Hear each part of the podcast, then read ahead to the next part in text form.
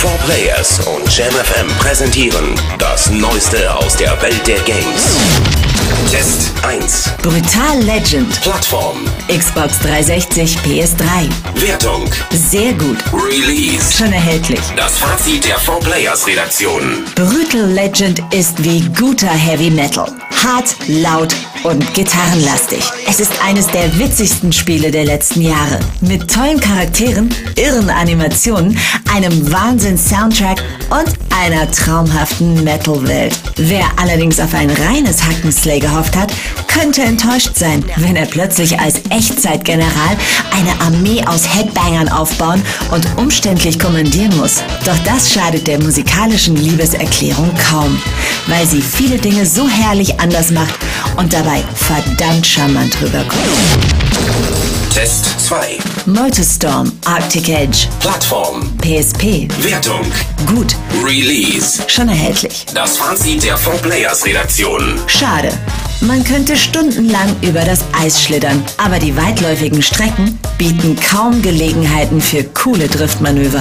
Davon abgesehen fühlen sich die Fahrzeuge auf dem arktischen Eis so an, als wären sie auf matschigen Feldwegen unterwegs. Jede Menge Rampen, Tunnel und Abkürzungen sorgen aber für turbulente Rennen und die Lauscher werden mit flottem Rock und Breakbeat verwöhnt. Wer einen unkomplizierten Arcade-Raser sucht, darf also gerne zugreifen. Test 3. Cities XL. Plattform. PC. Wertung. Gut. Release. Schon erhältlich. Das Fazit der 4 Players Redaktion. In dieser Städtebausimulation greifen viele Elemente ineinander. Unter anderem muss man die Grundbedürfnisse von vier Gesellschaftsschichten befriedigen und genug Jobs zur Verfügung stellen, damit die Wirtschaft brummt. Nicht zuletzt funktioniert Cities XL auch als Online-Spiel, bei dem Bürgermeister per Internet Ressourcen tauschen. Schade nur, dass sich vor allem auf lange Sicht die mangelnde Abwechslung bemerkbar macht. Test 4. Mario und Sonic bei den Olympischen Winterspielen. Plattform. DS. Wertung. Gut. Release. Schon erhältlich. Das Fazit der 4 Players Redaktion. Auch im zweiten Mario und Sonic gibt es zahlreiche Disziplinen, die man im Handumdrehen intus hat. Für Multiplayer-Abende ist das perfekt. Solisten werden hingegen mit den knackigen Herausforderungen des DS-Abenteuers lange unterhalten, während Wii-Athleten die Olympiade als gemeinschaftliches Team erleben. Nur Online-Wettkämpfe fehlen weiterhin und die Partyspiele sind leider nicht kurzweilig genug.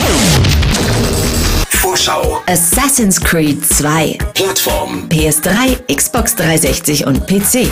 Wertung. Gut, Release. 19. November. Der Ausblick der 4 Players Redaktion. Ezio ist als jugendlicher Draufgänger glaubhafter als sein fast gesichtsloser Vorgänger und seine Welt besteht aus überwältigenden Panoramaansichten.